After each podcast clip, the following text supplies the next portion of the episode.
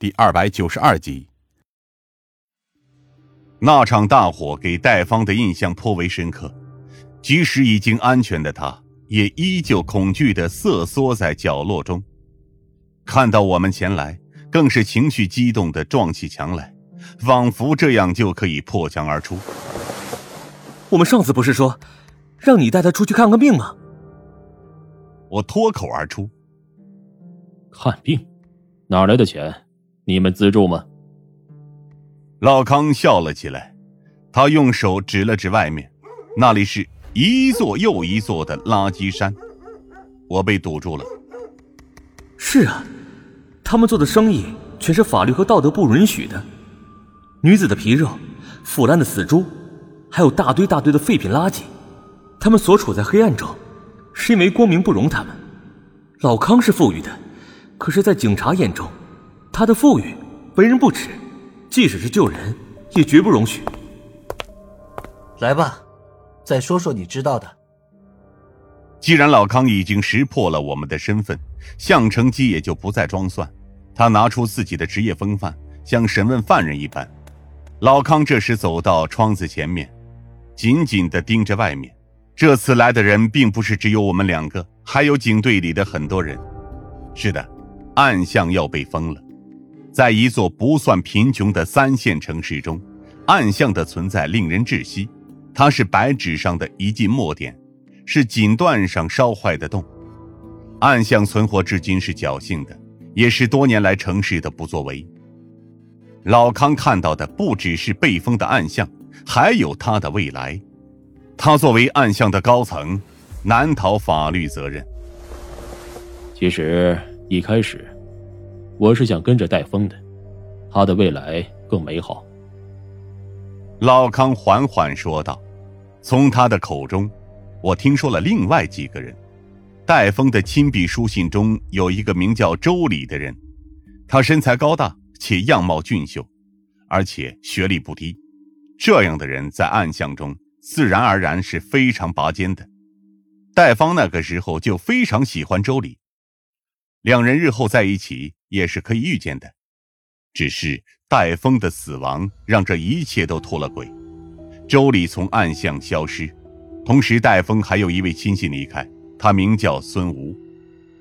戴芳跟了老康，老康只能依附在于胡子身边，他始终没有忘记戴峰。所以，即使戴芳看他如同洪水猛兽，他也不曾亏待过他。于胡子对此颇有微词，所以才会一直给老康明里暗里使绊子。不过这么多年来，我对于胡子并无二心，这也是他一直看不惯我却没有干掉我的原因。老康吐出了一口烟雾。剩下的事情，你都知道了。暗巷被封，到处都是叹息声与搬东西的碰撞声。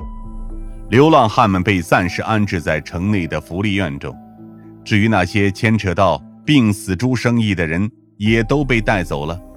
老康也不例外。唯一例外的是老康的妻子戴芳，他的精神病非常严重，个人生活不能自理，被送进了精神病院。我的视线转向了老康刚刚提到的孙吴，他是病死猪肉流入市场的主要渠道，李正也是他的手下。上次与他谈话时，他的回答不算完美。如若他是假意离开暗巷，那么灵车会不会与他有关？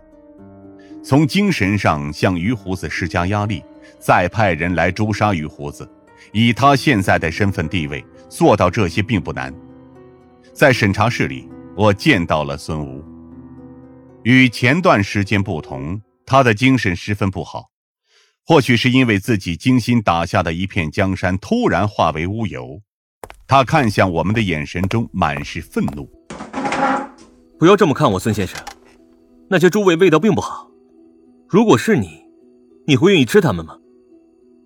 我坐在他面前，慢悠悠的开口道：“大约是想到了自己做的那些危害健康的事情。”孙吴张嘴却没有说出什么。我站起身来，另外一名警察接替了我的位置，开始询问猪肉一事。病猪烂肉流入市场一事，很快在城区掀起滔天骇浪，居民们人人自危，唯恐自己会被病死猪肉危害。猪肉摊上一时间门可罗雀，上级部门非常重视这件事，而主要负责猪场的孙武等人更是受到了法律的制裁。我在孙吴交代完猪肉的事情后，询问戴峰一事，大抵是心若死灰。他将所有的事情交代得一清二楚，与老康所说的一样，孙武只是两边倒而已。对于戴峰，他只是认为未来可期，可是偏偏戴峰的死亡让他不得不离开暗巷，转头与于胡子合作。至于我所说的灵车一事，孙吴满脸茫然，他自嘲的笑道。生意人满脑子都是金银财宝，江湖义气是年轻时候的事情。至于我，年少轻狂，早就被磨平了。周礼这个人呢，花言巧语且行为不端，这一点从她还没有结婚就让戴芳怀孕就可以看出来。